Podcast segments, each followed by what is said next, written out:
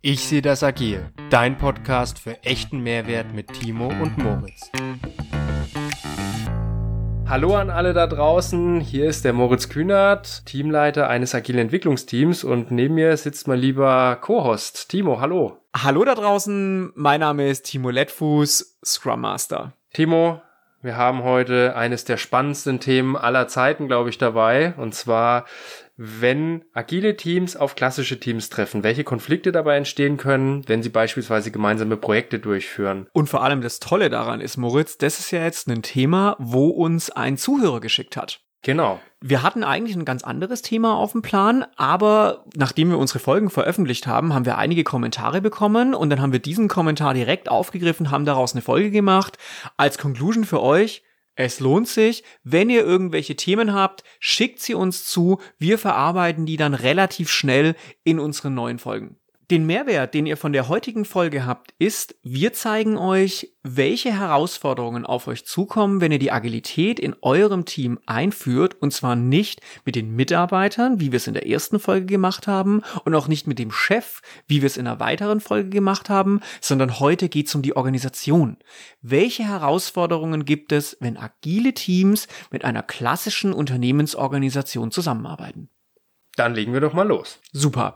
Ich würde direkt mal einsteigen mit einem Problem oder einer Herausforderung, die ich immer wieder, mit der ich immer wieder konfrontiert bin. Und zwar, wie ihr wisst, ich leite kein Scrum-Team, sondern ein agiles Entwicklungsteam. Wir arbeiten hauptsächlich mit Kanban.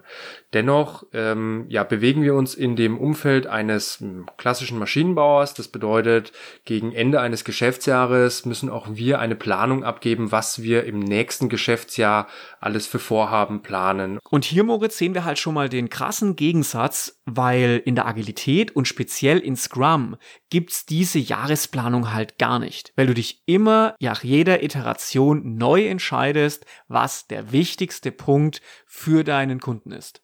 Eben, und so gehen wir normalerweise auch vor. Wir sind ja im Bereich Digitalisierung, Innovation, Smart Factory unterwegs.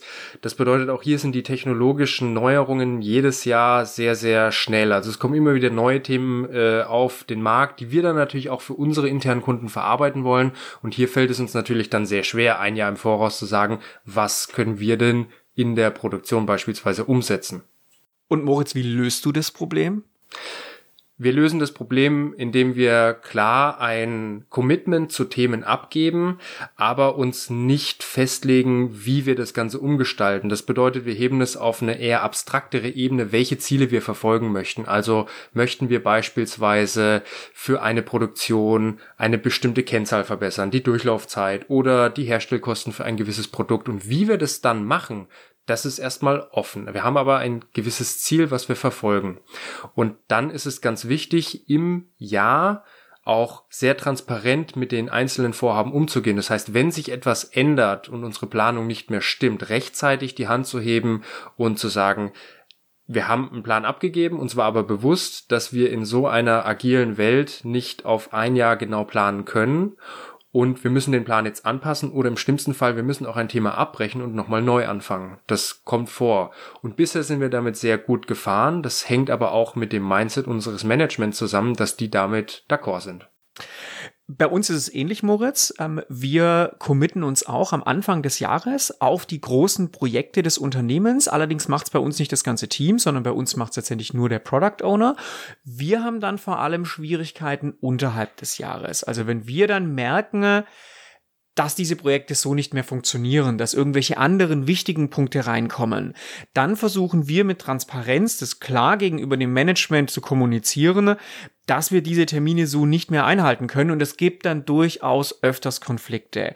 Und hier erklären wir dann auch immer wieder, wie Agilität funktioniert, dass es in der Agilität einfach aufgrund von dieser großen Flexibilität, die dann natürlich auch genutzt wird vom Management und vom PO, schwierig ist, sich auf diese Termine zu committen und so versuchen wir die Konflikte etwas zu entschärfen. Man muss aber ganz klar sagen, das ist ein Konfliktpotenzial bei der Zusammenarbeit von agilen mit klassischen Teams oder von agilen Teams in der klassischen Unternehmenswelt und die Lösung ist Transparenz, Transparenz, Transparenz in der Sache und in der Methodik.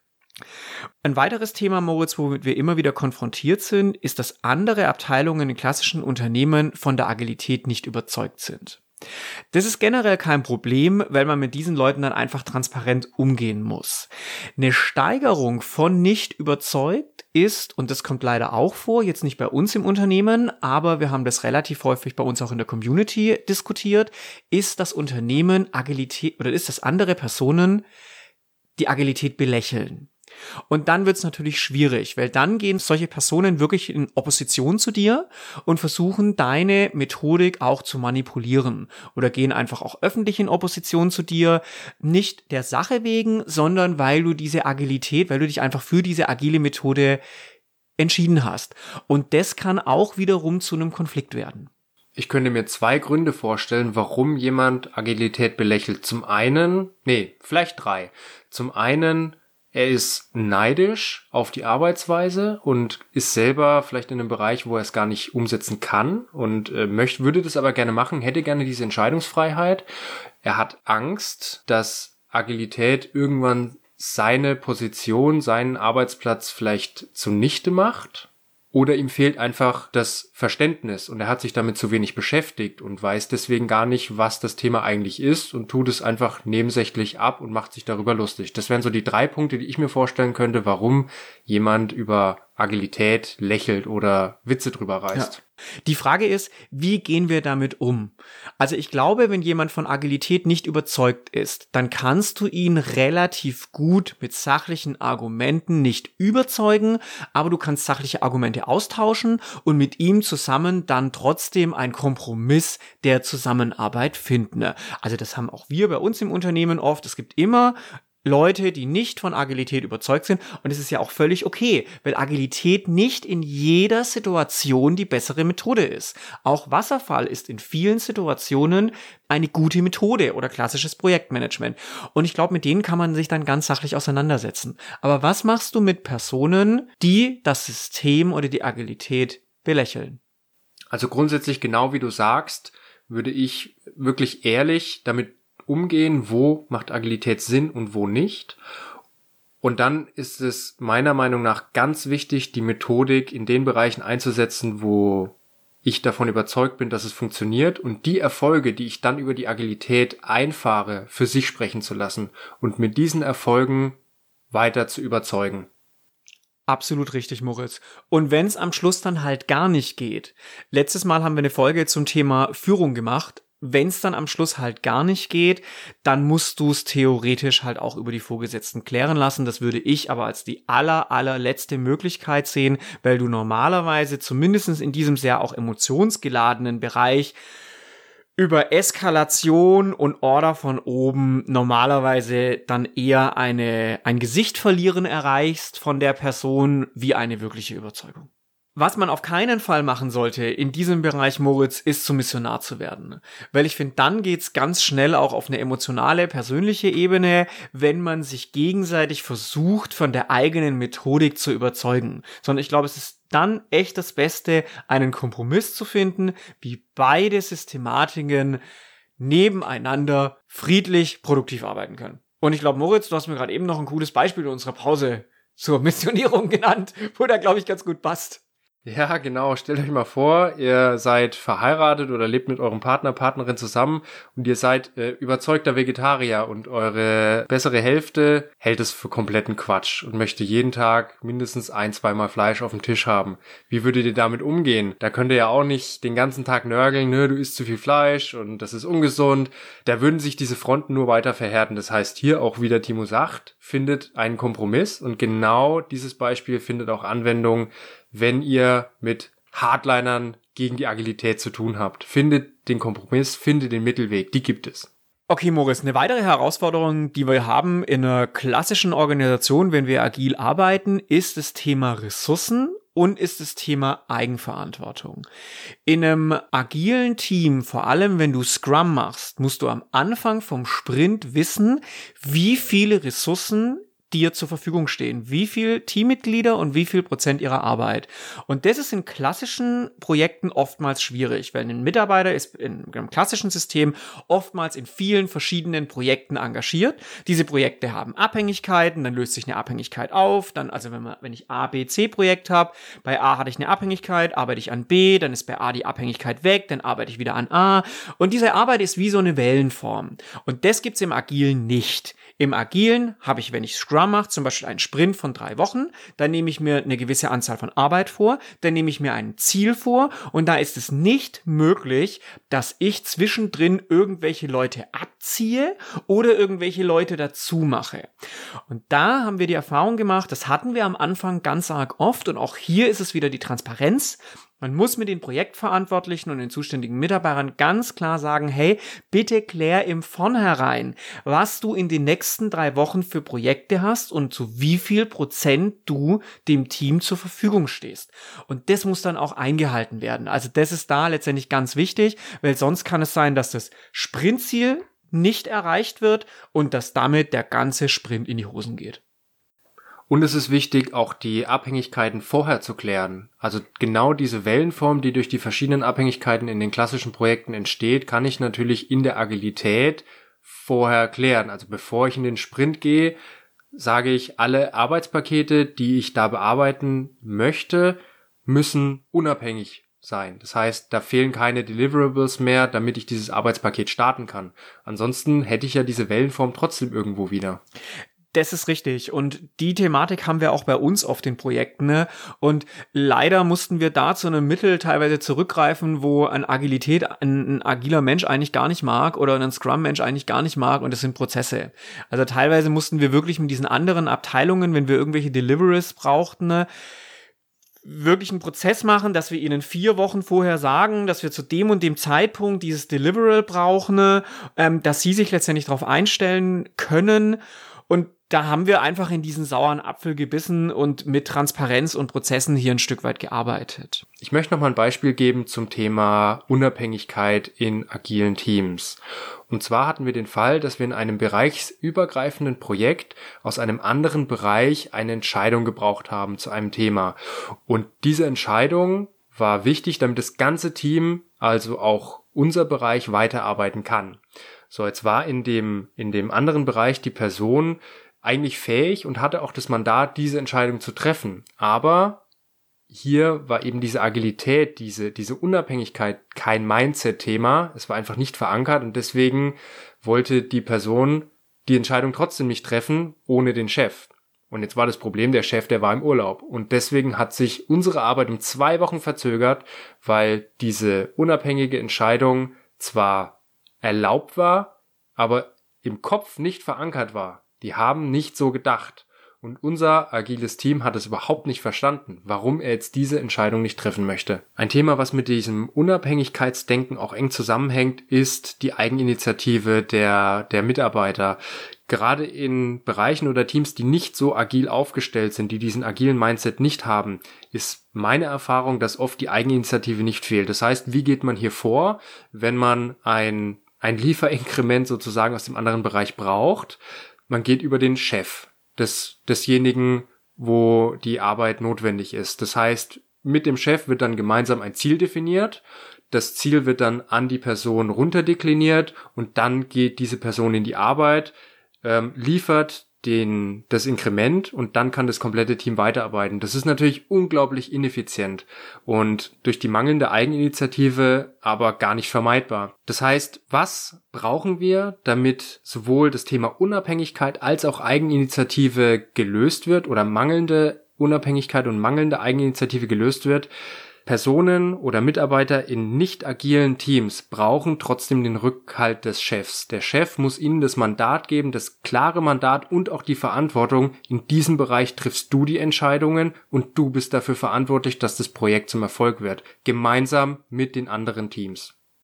Ein Schwesterthema dazu, Moritz, ist auch die Kurzfristigkeit. Die Kurzfristigkeit ist immer dann ein Problem, wenn du ein agiles Team, wo sehr kurzfristig und sehr flexibel reagiert, mit einem klassischen Team, wo in hierarchischen und Projektmanagementstrukturen fest verankert ist. Wenn du zum Beispiel sich irgendeine Umweltbedingung ändert und du musst im nächsten Sprint was anderes machen, wie du ursprünglich geplant hast, und du brauchst von diesem anderen Team da irgendeine Zuarbeit, und dieses Team arbeitet nicht agil, dann sorgt es häufig für Probleme, weil dieses andere Team, dieses klassische Team dann einfach in anderen Projekten eingebunden ist. Und das haben wir auch gemerkt, diesen Konflikt ist es schwierig aufzulösen. Das heißt, diese extreme Kurzfristigkeit, diese extreme Flexibilität über den nächsten Sprint oder über den übernächsten Sprint können wir in manchen Bereichen so dann halt einfach nicht durchführen, weil wir diese Ressourcen von anderen Projektteilnehmern, die in klassischen Projekten verankert sind, einfach früh genug anfragen müssen. Da haben wir dann auch entsprechende Prozesse aufgesetzt und ähm, dass da einfach früh genug das angekündigt wird und dann funktioniert es auch ein bisschen. Also auch da funktioniert es auch. Also auch da sieht man wieder, Transparenz und gemeinsame Kompromisse finden äh, führen hier zum Ziel. In der idealen Welt würde ich mir hier wünschen, dass der nicht agile Bereich, wenn man ihn mal so nennen kann, einfach Slack-Ressourcen bereithält. Also die sind für irgendwelche Themen, die nichts mit dem eigentlichen Projektgeschäft zu tun haben, einfach freigestellt. Zehn Prozent oder jeder einen Tag die Woche. Das kennt man ja aus vielen erfolgreichen Unternehmen aus dem Silicon Valley, die hier solche, solche Slack-Ressourcen ihren Mitarbeitern einfach vorschreiben. Da hätte man dann wiederum die Flexibilität. Moritz, wie schnell sind Unternehmensprozesse? Soll ich das jetzt ehrlich beantworten? ich kann mich an mein altes Unternehmen erinnern. Da habe ich nämlich in der Schwesterabteilung gearbeitet zum, zum Prozessmanagement. Und ich würde mal sagen, die haben so vier, fünf Monate gebraucht, bis sie so einen Prozess analysiert haben, erfasst haben, neu strukturiert und kommuniziert haben. Und dann galt der Prozess. Der galt dann ein paar Jahre. Wie schnell sind denn die Prozesse in der Agilität oder in Scrum, Moritz? Naja, die sind nicht von, von langer Dauer. Also die Halbwertszeit eines Prozesses in der Agilität, die kann relativ kurz sein. Als Beispiel, alle drei Wochen macht man eine Retrospektive und entwickelt einen Produktentwicklungsprozess oder einen Release-Prozess alle drei Wochen einfach weiter und neu und der ändert sich ständig. Der ist immer im Fluss. Und das kann natürlich auch zu Konflikten führen, wenn ich im Endeffekt meine Arbeitsweise alle drei Wochen ändere und die anderen Bereiche, Teams halt nicht. Und die müssen sich immer wieder neu einstellen auf meine neuen Prozesse. Und das Tragische daran oder auch das Gute, Moritz, genau das ist ja der Erfolgsfaktor der Agilität oder von Scrum, dass du dich halt alle drei Wochen reflektierst und zwar nicht nur über deinen Output, über deinen Kunden, was du geleistet hast, sondern auch über deine Arbeitsweise. Und was ist eine Änderung deiner Arbeitsweise? Es ist eine Änderung der Prozess, des Prozesses. Und genau das Beispiel, was du gerade eben gebracht hast, ähm, mit dem Release-Prozess, war auch bei mir neulich so, dass wir uns mal wieder den, den Release-Prozess angeguckt haben und gemerkt haben, boah, krass, der ist irgendwie vor ein paar Jahren mal aufgesetzt worden und wir haben den ständig geändert, wir haben uns da ständig neu reflektiert, dass wir diesen Prozess eigentlich überhaupt gar nicht mehr leben. Und genau da kommen wir aber dann natürlich in den Konflikt mit dem klassischen Prozessmanagement, wie es letztendlich in einem Unternehmen funktioniert. Weil da werden die Prozesse von einer Prozessabteilung von oben analysiert, verbessert, vorangetrieben und dann stehen die. Und große Prozessänderungen, vor allem von unten heraus, sind da eigentlich nicht vorgesehen. Timo, dann kann man ja eigentlich sagen, dass Agilität zu schnell für Prozesse ist. Das ist ja schon irgendwo ein Problem, wenn man an einen großen Konzern denkt. Wie geht ihr damit um? Wir machen es so, dass die Prozessänderungen, die nur das Team intern betreffen, also nur die Arbeitsweise des Teams, die ändern wir einfach. Wenn es wiederum andere Leute betrifft in diesem Prozess, dann stimmen wir das natürlich mit diesen anderen Leuten ab. Timo, wenn wir die Wörter, die wir jetzt genannt haben, heute in dieser Folge mal zählen würden, sind, glaube ich, zwei Worte mit einem ganz hohen Score belegt, und zwar Konflikt und Transparenz. Wer ist denn für Konflikte und Transparenz in Teams verantwortlich, gerade in agilen Teams? Moritz, lass mich mal kurz blättern. Ich tue hier mal meinen virtuellen Scrum Byte durchblättern. Ich guck dich schon an. Ja. es ist der Scrum Master. Der Scrum Master ist dafür verantwortlich, dass Impediments gelöst werden, und Impediments sind ja nichts anderes wie Probleme und Konflikte, also Konflikte zählen da in der Hinsicht zu Problemen. Der Scrum Master ist dafür verantwortlich, dass im Unternehmen die agilen Werte verstanden werden. Das geht ganz stark Richtung Transparenz. Das heißt, auch dafür ist der Scrum Master verantwortlich. Und ich möchte sogar noch eins, eins weitergeben. Der, eine Existenzberechtigung des Scrum Masters ist es, dass er zwischen der agilen Welt und der klassischen Welt vermittelt. Wenn ihr bei euch da draußen die Chance habt, einen Scrum Master für ein Team einzustellen, tut es. Er wird euch wesentlich mehr Effektivität für das Team bringen, wie ihr euch am Anfang vorstellen könnt. Wenn ihr es nicht könnt, aus irgendwelchen Gründen, dann gibt eine zweite Variante, Moritz, vielleicht kannst du zu der noch was erzählen. Ja, ich glaube, ich weiß, worauf das rausläuft. Wenn es den Scrum Master nicht gibt, dann macht's halt die Führungskraft. Genau. Ja, also es ist in der Tat so, die die Rollen, die, die ähneln sich ja. Wir haben es in der letzten Folge mal dargelegt, wo die Unterschiede sind und die sind ja wirklich fein, beziehungsweise ab gewissen Punkten. Und es ist auch meine Erfahrung, dass viele dieser Transparenzthemen und dieser Konfliktauflösungsthemen bei der Führungskraft liegen. Das hat äh, auch einen großen Vorteil, weil die Führungskraft natürlich auch ein, ein, gewisses Gewicht oder Mandat im Unternehmen hat, um solche Konflikte zu adressieren. Und meiner Erfahrung nach lösen die sich dann auch schneller auf, gerade in einem Unternehmen, was halt ein bisschen hierarchisch tickt, als wenn jetzt die Arbeitsebene versucht, diese Probleme aufzulösen. Das heißt, das Eskalieren von Problemen, Konflikten über die Führungskraft funktioniert doch sehr gut. Deswegen, ja, wenn ihr keinen Scrum Master habt, dann stopft die Führungskraft, eure Führungskraft oder ihr selber als Führungskraft stopft euch in die Rolle rein. Das funktioniert gut. Was auf der Gegenseite, Moritz, aber auch wieder ein Punkt für die Rollenbeschreibung für den Scrum Master ist, nämlich genau die Eigenschaften, die du gerade genannt hast, die muss ein Scrum Master können. Also ein Scrum Master muss einfach auch das Standing haben, wenn es ein Problem gibt keine Scheu zu haben, einen Termin mit einem Abteilungsleiter zu machen oder auch mit einem Bereichsleiter zu machen und ihn letztendlich genau auf diese Probleme, auf diese Konflikte hinzuweisen und für die Transparenz zu schaffen. Und er muss durch seine Persönlichkeit auch wissen, dass er gehört wird und dass er ernst genommen wird. Das heißt, wenn er einen Scrum Master einstellt, schaut in der Rollenbeschreibung, dass er diese Charaktereigenschaften auch hat. Nachdem wir das geklärt haben, möchten wir noch eine Zusammenfassung machen. Timo, magst du? Ja, mach, ich mach gern. Moritz, eigentlich brauchen wir heute gar keine Zusammenfassung, weil wir die Zusammenfassung schon in den letzten fünf Minuten gemacht haben. Was ist wichtig, wenn agile Teams und nicht agile Teams zusammenarbeiten? Es ist wichtig, dass Konflikte aufgezeigt werden, dass sie transparent gemacht werden und dass Kompromisse entstehen. Und Ihr braucht eine Rolle, ihr braucht eine Person, der dafür verantwortlich ist, das zu machen. Das ist entweder der Scrum Master oder die Führungskraft oder jemand anders in eurem Team, dem ihr explizit diese Rolle gibt. Ja, vielen Dank. Damit schließen wir die heutige Folge ab. Es war mega cool, auch dass wir das erste Mal ein Thema bearbeiten konnten, was von euch kam. Das hat uns total gefreut. Deswegen bleibt fleißig am Kommentare schreiben, gebt uns Feedback und äh, sagt, was ihr möchtet. Wir nehmen das immer mit auf. Dankeschön. Ciao, macht's gut. Damit du keine Folge verpasst, folge uns auf LinkedIn, Instagram und Facebook und bleib verdammt nochmal agil.